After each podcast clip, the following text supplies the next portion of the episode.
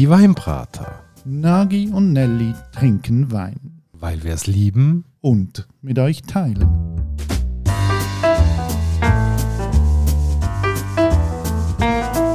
Hoi Nagi. Ciao Nelly. Und hallo liebe Hörerinnen und Hörer zu einer neuen Folge von der Weinbrater. Heute nehmen wir euch wieder mal mit auf eine Reise nach Frankreich.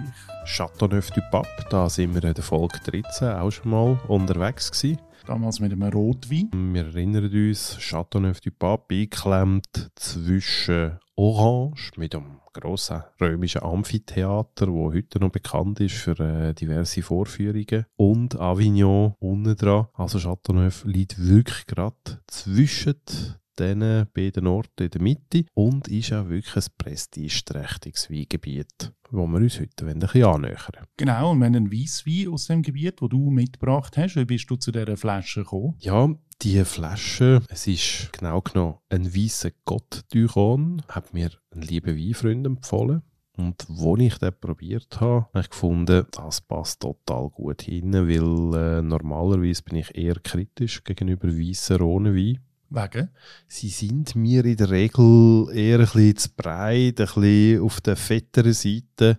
Also dann wirklich reine Essenswein, nicht Wein, wo man einfach so für sich allein gestellt kann probieren, trinken und dann genießen. Und das ist dann für mich doch eher etwas Überraschendes gewesen. Aber noch viel spannender ist eigentlich die Geschichte, die hinter dem Wein steht. Genau, also der Wein heißt Inopia und der Winzer, der den Wein macht, ich finde, dort wird es ja so jetzt richtig interessant, weil der hat nicht nur eine interessante Lebensgeschichte, sondern er hat auch eine total spannende Herangehensweise, wie er Wein macht. Wer ist der Winzer hinter dem Wein? Der Winzer ist der Munir Sauma, ein äh, Mann, der aus dem Libanon stammt, aufgewachsen in einem Kloster in der Nähe von Jerusalem. Aber nicht, weil er selber Mönch gewesen wäre? Nein, nein, ähm, er ist aufgewachsen bei seinem Onkel, das ist der Abt von dem Kloster. Und von seinem Onkel hat er auch gelernt, Wein machen. Das Spezielle aber an dem Ganzen ist, in dem Kloster, die Mönche sonst haben ihn einfach Lucien genannt, weil es einfacher war. Das Zisterzienserkloster war. Sage ich dann nachher noch, warum das, das so spannend ist. Und seine Kollegen haben ihn dann, weil er im Kloster aufgewachsen ist, Le Moine genannt auf Französisch, was nichts anderes heißt als der Mönch. Jetzt habe ich ja gesagt, eben, Zisterzienser spannend. Warum? Zisterzienser sind auch die, die im Burgund der Ort war, wo die ganzen Parzellen herausgefunden hat, wo der Pinot Noir kultivieren hat. Und der Munir, der hat das so spannend gefunden, das Weinmachen, ist so begeistert von dem Burgund, dass er im Jahr 1989 nach Frankreich übergesiedelt ist und dann im Burgund Fuß gefasst hat. Dann hat es auch noch eine andere Person gegeben, die im Burgund äh, Fuß gefasst hat und sich im Wein hat ausbilden lassen. Und das nämlich seine heutige Frau. Also die beiden haben sich kennengelernt, haben die Passion vom Weinmachen teilt und seine Frau Rotem und er, sie sind heute ein Duo, das zusammen den Wein macht. Und das Spannende finde ich auch, wir reden heute von der Rhone, aber eigentlich haben sie ihre Basis in Burgund. Dort haben sie einen Betrieb, wo sie Trauben ankaufen und Wein daraus keltern, die schon total begehrt sind. Und es ist natürlich völlig logisch, dass irgendwann der Wunsch aufkommt, auch selber eine Rebparzelle zu besitzen. Und die hätte er dann aber eben nicht in Burgund können kaufen, sondern in der Rhone unten. Und mit dieser Parzelle hat es so ein bisschen etwas auf sich. Das, was du umschreibst, das in Burgund, das ist ja das sogenannte Negociant da sein. Man kauft Trauben, man tut sie verarbeiten und tut nachher das Produkt Wein in den Handel bringen und so dann eigentlich seinen Lebensunterhalt bestreiten. Im Burgund oben Rebland zu kaufen ist de facto praktisch unmöglich, außer du hast Unmengen von Geld bei diesen Bodenpreisen. Oder du gehörst zu der richtigen Familie. Ja, genau. Ähm, was bei ihnen jetzt nicht unbedingt der Fall ist und ähm, darum haben sie sich nach Chateauneuf orientiert, weil der Munir selber aber auch sehr gern Chateauneuf trinkt. Und dort ist halt besonders ein Chateauneuf, der ihn inspiriert hat und das ist der Chateau Rayas. Rayas, da müssen wir vielleicht mal kurz in Klammern auftun, das ist ein Chateauneuf, äh, da reden wir von einem Kaliber wie Chateau Petrus in Bordeaux oder eben Domaine de la Romane Conti in Burgund, also da reden wir wirklich vom Top of Top. Und er ist jemand, der orientiert sich eigentlich nur am besten. Das sehen wir ja auch, wenn man so ein bisschen liest, wie er arbeitet. Er arbeitet super traditionell. Er beschreibt dann auch, wie er die Auslese von seinen Trauben macht. Ist da total heikel. Er nimmt wirklich nur das Beste vom Besten, um nachher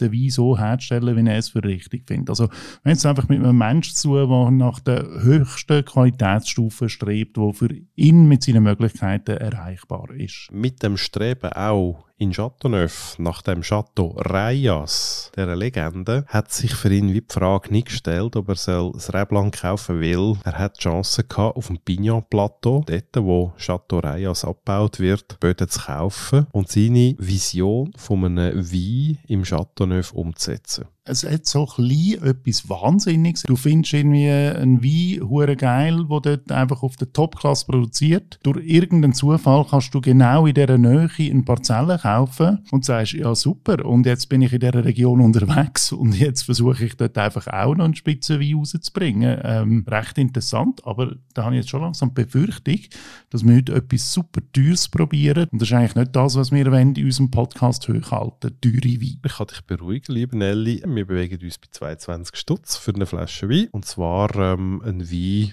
wo ich finde, der gehört jetzt einfach mal auf den Tisch. Einfach, dass unsere Hörerinnen und Hörer richtig können verdichten Ein wahnsinniger Winzer, ein Parzelle in einem Top-Weinanbaugebiet und er macht dort einen Wein, der zahlbar ist hm, da bin ich jetzt also super gespannt, was da rausschaut, wenn wir den probieren. Der Wein heisst Inopia. Das ist ein latinischer Ausdruck und der steht für weglassen, Platz schaffen für das Wesentliche. Das umschreibt eigentlich genau das, was er ja seinen Weinen mitgeben will, wo du vorhin auch ein bisschen angedeutet hast. Möglichst nicht eingreifen, möglichst die Natur wirken lassen und nachher daraus das Bestmögliche an Wein produzieren, wo man auf die Flasche bringen kann. Und wenn wir gerade von der Flasche reden, liebe Nelly, die Etikette is yours. Also, schön weißer Hintergrund, allzu viel jetzt nicht drauf. Das Inopia, also der Name von dem Wein, ist noch interessant abgesetzt, nämlich das I und das N sind zu einem Buchstaben kombiniert, mit einem frechen grünen I-Pünktchen oben drauf. Dann in schön geschwungener Schrift R und M, das ist so, wie sie das Wein gut nennen, nämlich nach ihren Vornamen von ihm und seiner Frau, Rotem Emunir. Und unten sieht man noch so ein bisschen das Eingangsstory, das Weingut. Alles sehr schlicht und wenn ich jetzt die Etikette anschauen, kommt jetzt noch nicht gerade drauf, dass jetzt da ein Top-Wein auf dem Tisch würde stehen. Was ich eben auch noch toll finde, ist auch der Rebsortenspiegel, der verwendet wird. Grenache Blanc, Marsan, Roussan, Claret, das sind wirklich all die typischen Weissweintrauben, die in dieser Zone wachsen tun. Und am besten probierst du jetzt einfach mal einen Schluck.